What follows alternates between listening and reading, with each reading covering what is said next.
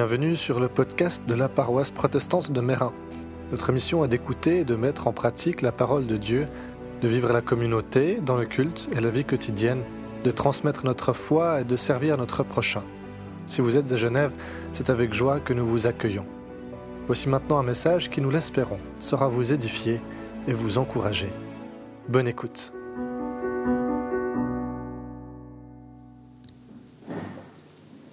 Nous prions avant d'écouter la parole de Dieu. Père, tu nous dis que la parole qui sort de ta bouche ne retourne point à toi sans effet, sans avoir exécuté ta volonté et accompli tes desseins. Que par ton esprit, cette promesse se réalise aujourd'hui pour nous. Que nous recevions ta parole dans notre intelligence, dans notre cœur, avec simplicité et avec joie. Ainsi, cette parole nous fera porter les fruits que tu attends. Nous te le demandons par Jésus-Christ, notre Seigneur. Amen. Euh, notre lecture d'aujourd'hui, nous avons trois lectures. Et puis euh, voilà, nous commençons par le Deutéronome. Souviens-toi de la louange marche que le Sion, ton Dieu, t'a imposée à travers le désert pendant 40 ans.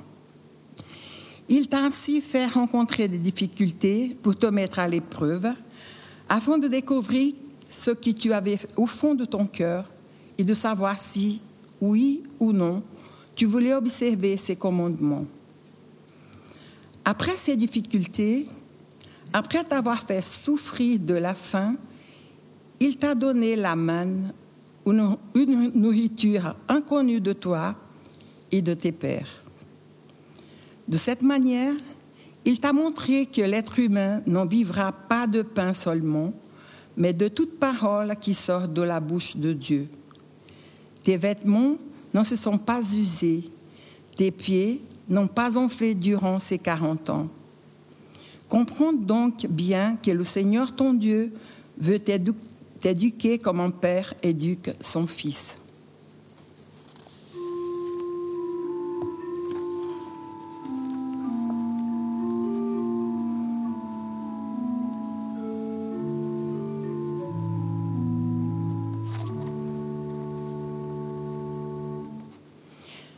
deuxième lecture Timothée, à la lettre de Timothée. De...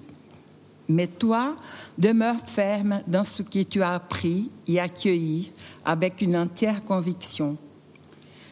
Tu sais de quel maître tu l'as appris. Depuis ta tendre enfance, en effet, tu connais les saintes écritures. Elles peuvent te donner la sagesse qui conduit au salut par la foi en Jésus-Christ. Toute écriture est inspirée de Dieu et utile pour enseigner la vérité, réfuter l'erreur, corriger les fautes et former à une manière de vivre conforme à ce que Dieu demande.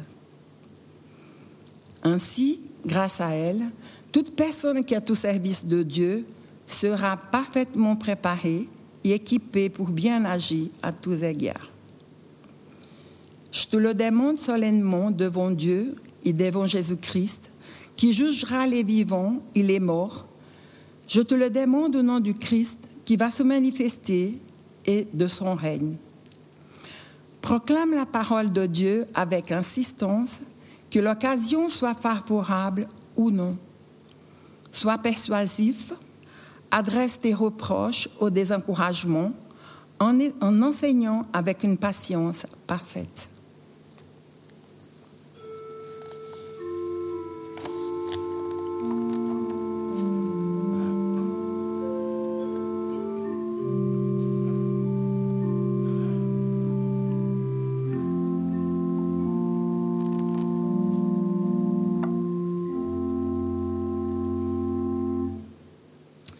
Et notre troisième lecture dans Luc 17, verset 11-19.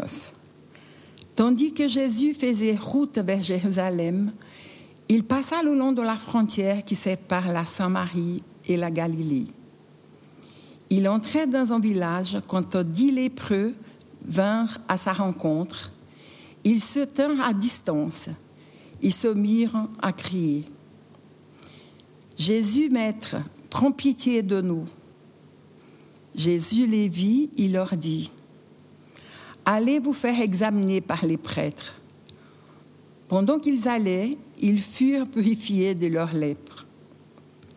L'un d'entre eux, quand il vit qu'il était guéri, revint sur ses pas en louant Dieu à haute voix. Il se jeta aux pieds de Jésus, face contre terre, il le remercia.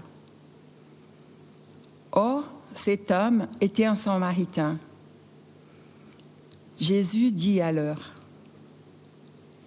Est-ce que les dix autres n'ont pas été guéris? Où sont les neuf autres Il ne s'y trouvait personne pour revenir et remercier Dieu, sinon cet étranger. Puis Jésus lui dit, Relève-toi et va, ta foi t'a sauvé. Lépreux. Quelle est votre réaction quand vous entendez ce mot?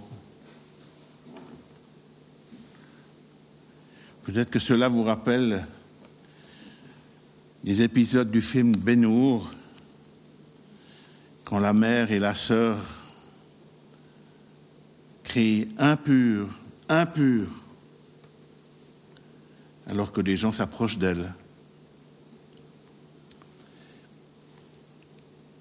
Au fil des temps et partout dans le monde, et pas uniquement dans la civilisation chrétienne, la lèpre est une maladie souvent considérée comme un châtiment divin. Je vous cite le commentaire d'un médecin anglais qui soignait les personnes malades en Inde dans les années 50. Voyez-vous, disait-il, les gens, et même les médecins, n'ont jamais regardé la lèpre comme une vraie maladie. Ils l'ont classée dans une autre catégorie. Dans un coin de leur cerveau, ils réfléchissent au rhume, à la grippe, à la tuberculose et à tous les maux dont on s'occupe d'habitude. Mais la lèpre, c'est quelque chose d'autre. Elle touche au surnaturel, comme si ses victimes n'étaient plus tout à fait des humains, mais une espèce maudite, des hors-castes de notre race. Et c'est aux prêtres et aux missionnaires à s'occuper d'eux. Mais ce n'est pas du tout l'affaire des médecins.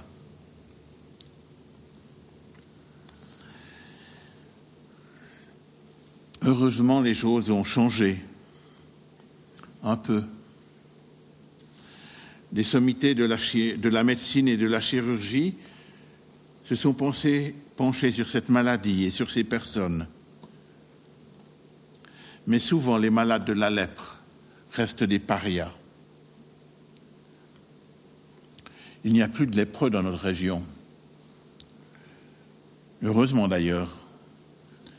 La dernière personne en Suisse qui était atteinte de la lèpre est morte en 1926. Donc ce n'était pas une maladie inconnue dans, nos, dans nos régions. Mais alors est-ce que nous sommes toujours concernés par cela aujourd'hui? Parce qu'il reste beaucoup de lépreux dans le monde et peut-être que on pourrait continuer à faire avancer la recherche, aider ces personnes. Si vous êtes intéressé, allez voir sur Internet. Vous tapez mission lèpre et puis vous tomberez sur des missions qui s'occupent de lépreux.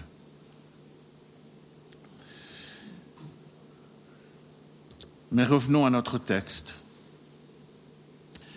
Ces dix lépreux qui s'approchent de Jésus sont eux aussi des parias.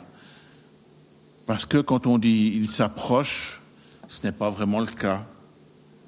Ils restent à distance. Ils se savent hors caste, impurs. Jésus non plus ne s'approche pas d'eux même si en d'autres occasions il n'hésitera pas à toucher un lépreux pour le guérir, ce n'est pas ce qu'il fait ce jour-là. Mais il ne reste pas inactif. Son, action ce jour-là, c'est la parole. Il dit, allez vous montrer aux prêtres. Voilà un ordre qui peut sembler étrange, mais on ne fait pas tellement quand on connaît ce qui est indiqué dans la Bible et dans le livre du Lévitique en particulier. Parce que la lèpre, à cette époque-là, c'était l'affaire des prêtres. C'était eux qui, selon les indications du chapitre 13 du Lévitique, savaient comment faire et comment ils devaient prononcer l'exclusion d'une personne de la société. Et dans le chapitre 14, quelles sont les démarches à suivre pour que lorsque des malades sont guéris, ils soient réintégrés dans la société. Aussi, on comprend très bien pourquoi Jésus leur dit d'aller se montrer aux prêtres, même si au moment où ils partent, ils ne sont pas guéris. Ils sont toujours sous l'effet de la maladie. Et c'est bien là qu'on voit la, la, foi de ces hommes, peut-être qu'il y avait aussi des femmes, on ne sait pas, qui se sont mis en chemin pour aller à la rencontre des, des prêtres. Ils attendent la guérison, ils sont prêts à la recevoir.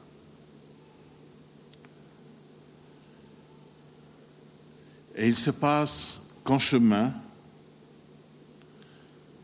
la parole de Jésus, qui les avait mis en route, entre en puissance. La puissance de sa parole intervient il les guérit alors même qu'ils marchent, qu'ils sont en route. La puissance de la parole de Dieu, de la parole du Christ. Voilà qui est intéressant, n'est-ce pas? Cette parole qui transforme, qui agit dans, dans le cas présent dans la vie de ces hommes et qui veut agir dans notre vie aussi. Et c'est là que les deux autres textes que nous avons lus deviennent intéressants, me semble-t-il. Dans le Deutéronome, nous avons lu que ce que Dieu a dit à son peuple, qu'il leur donne les instructions, en lui rappelant tout le chemin qu'ils ont parcouru, qu'ils ont eu besoin de manger et de boire au cours de leur périple de 40 ans dans le désert. Et ils n'ont manqué de rien, parce que Dieu leur a donné tout ce qu'ils avaient besoin tout ce dont ils avaient besoin pour manger. Et la manne n'est pas la seule chose qu'ils ont reçue. Ils ont reçu aussi cet enseignement qui venait de Dieu, qui leur a été transmis par Moïse, qui lui-même l'avait reçu dans son entretien, ses entretiens avec Dieu sur le mont Sinaï. Ils ont aussi appris que la parole de Dieu est aussi une nourriture. Oui, bien sûr, ce n'est pas quelque chose à manger, ce n'est pas quelque chose de physique qui, qui nourrit notre cœur, notre corps. Mais au contraire, la parole de Dieu est une nourriture qui nourrit notre être spirituel, notre intérieur, qui nous donne une vie complète, parce que se priver de la parole de Dieu, c'est vivre sans être vraiment vivant, c'est vivre à moitié. Même si physiquement nous sommes présents et vivants, vivre sans la parole de Dieu, c'est être en partie mort. Jésus le sait bien, lui qui, au moment de la tentation dans le désert, répliquait à Satan, en utilisant le texte que nous avons lu. L'homme ne vivra pas de pain seulement, mais de toute parole qui sort de la bouche de Dieu.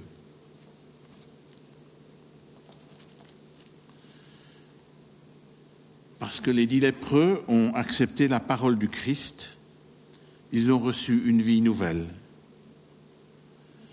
Ils vont ainsi pouvoir être réintégrés dans la société. Ils vont pouvoir vivre en communauté. Ce ne sont plus des exclus. Mais est-ce que leur vie spirituelle est bien réelle?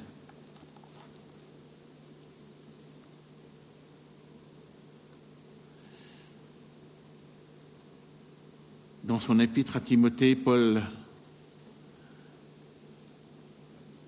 nous parle de cela. Cet épître qui est en quelque sorte son testament spirituel, c'est presque la fin de la lettre. La dernière lettre de lui qui nous est parvenue, c'est dire si le propos est important. Ce propos, c'est que l'écriture vient de Dieu. Elle est parole de Dieu. Elle émane du souffle de Dieu. Elle est souffle de Dieu. Et dans le grec, le mot utilisé pour décrire ainsi l'écriture est un mot composé, pneopestos, insufflé de Dieu. On entend le terme théo qui parle de Dieu et du terme pneustos qui vient, on entend la racine dedans, pneuma qui veut dire le souffle, l'esprit, la vie. Oui, l'écriture telle qu'elle nous est apportée, qu'elle nous est offerte, est souffle de Dieu, afin que nous puissions en profiter dans nos vies. Et je relis, toute écriture est inspirée de Dieu et utile pour enseigner la vérité, réfuter l'erreur, corriger les fautes formée à une manière de vivre conforme à ce que Dieu demande.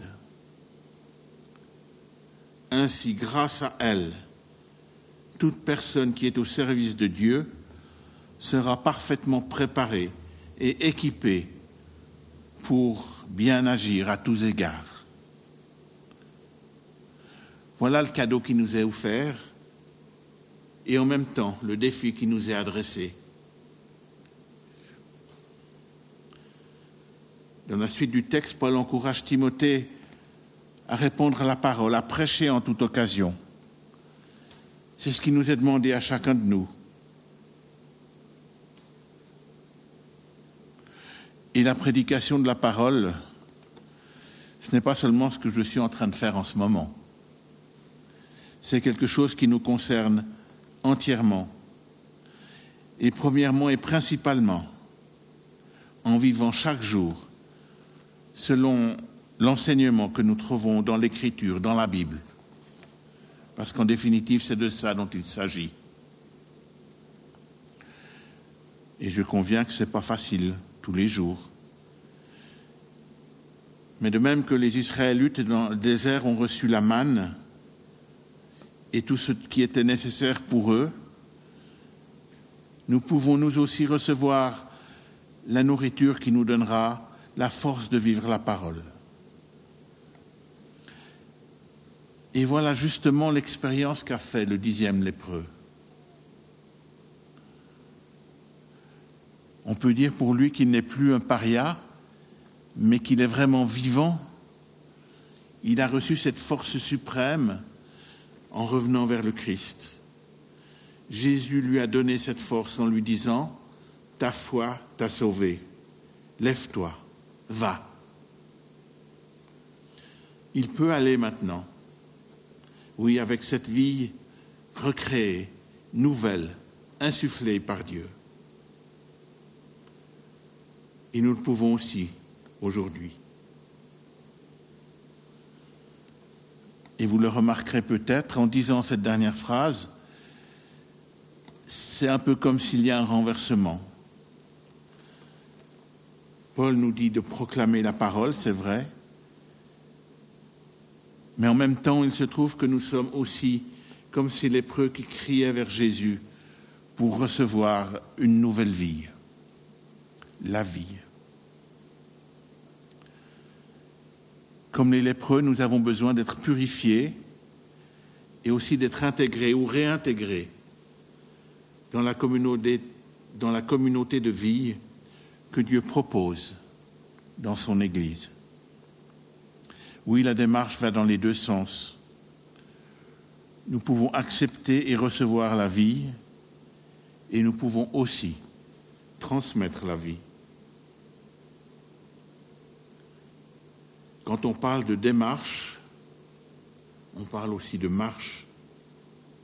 C'est un processus. Ce n'est pas quelque chose qui se passe une fois pour toutes. C'est un processus qui passe sur la durée, qui se prolonge et qui nous est demandé de, dans lequel il nous est demandé de nous engager pour toute notre vie.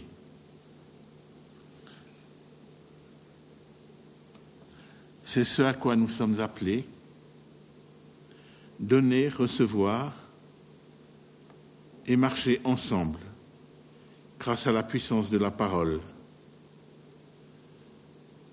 Et cette parole, nous dit l'évangéliste Jean, c'est le Christ lui-même. Amen.